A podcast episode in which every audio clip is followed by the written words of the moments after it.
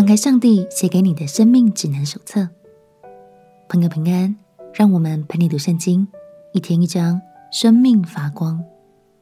今天来读历代志下第三十四章。上一章我们看到，当犹大君王玛拿西过世后，历代志只简短的记录了亚门继承王位的事，主要是因为亚门的一生并不是以色列百姓该效法的榜样，而在亚门过世之后。他的儿子约西亚起来继承了王位，深受前朝的影响。约西亚执政的期间，犹大国内拜偶像的风气仍然很猖獗。但年仅十六岁的他，决定要效法他的祖先大卫，奋力展开改革，带领国家重新回到上帝的心意中。一起来读《历代志下》第三四章，《历代志下》。第三十四章，约西亚登基的时候年八岁，在耶路撒冷作王三十一年。他行耶和华眼中看为正的事，效法他祖大卫所行的，不偏左右。他作王第八年，尚且年幼，就寻求他祖大卫的神。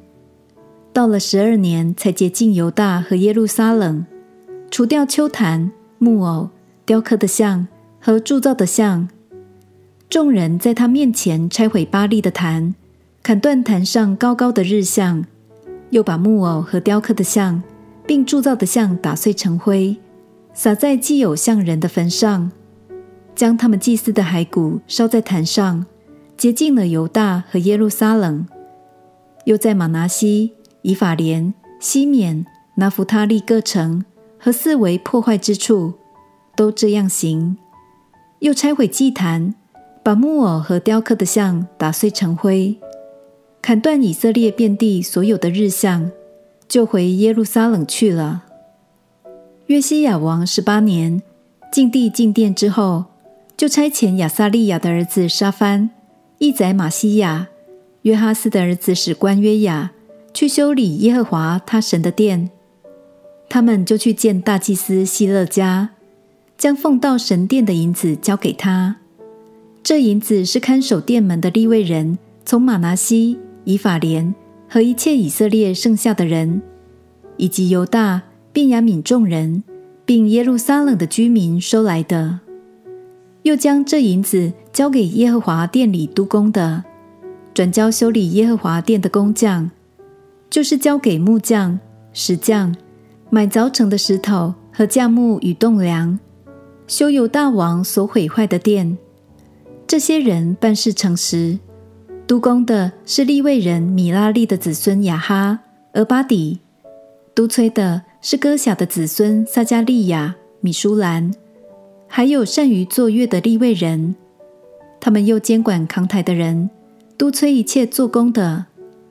利未人中也有做书记、做司事、做守门的。他们将奉到耶和华殿的银子运出来的时候，祭司希勒家偶然得了摩西所传耶和华的律法书。希勒家对书记沙番说：“我在耶和华殿里得了律法书。”遂将书递给沙番。沙番把书拿到王那里，回复王说：“凡交给仆人们办的，都办理了。耶和华殿里的银子倒出来。”交给督工的和匠人的手里了。书记沙番又对王说：“祭司希勒家递给我一卷书。”沙番就在王面前读那书。王听见律法上的话，就撕裂衣服，吩咐希勒家与沙番的儿子亚西干、米迦的儿子亚比顿、书记沙番和王的臣仆亚萨雅说：“你们去为我、为以色列和犹大剩下的人。”以这书上的话求问耶和华，因我们列祖没有遵守耶和华的言语，没有照这书上所记的去行，耶和华的烈怒就倒在我们身上。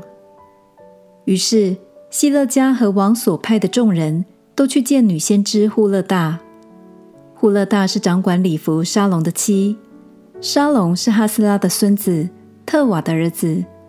户勒大住在耶路撒冷第二区。他们请问于他，他对他们说：“耶和华以色列的神如此说：你们可以回复那差遣你们来见我的人说：耶和华如此说。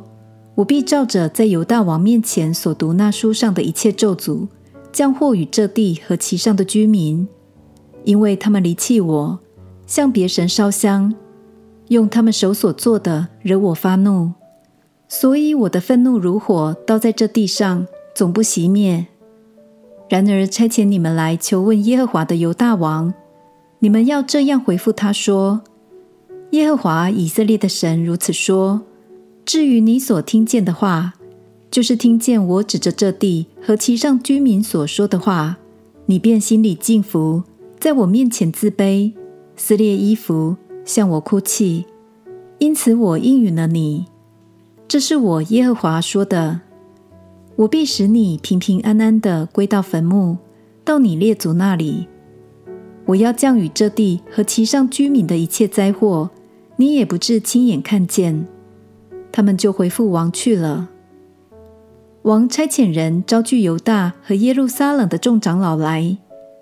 王和犹大众人与耶路撒冷的居民，并祭司立位人以及所有的百姓，无论大小，都一同上到耶和华的殿。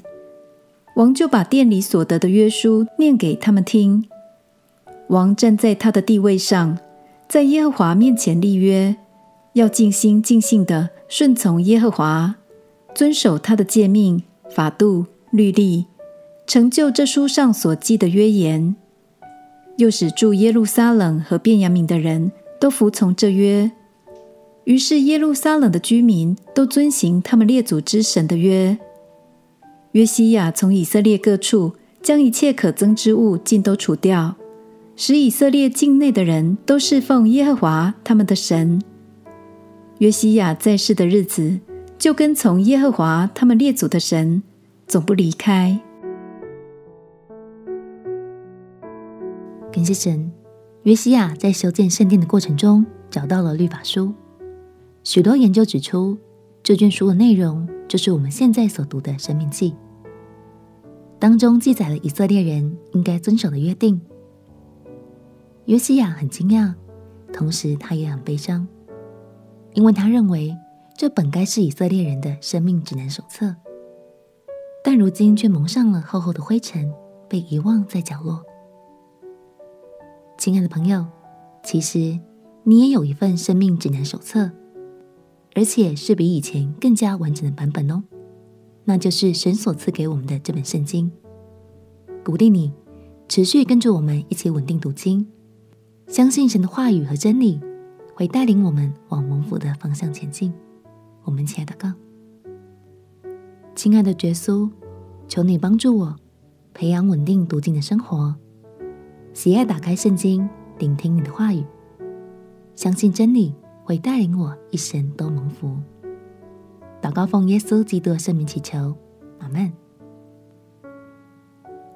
祝福你每天都能够从神的话语中得到力量。陪你读圣经，我们明天见。耶稣爱你，我也爱你。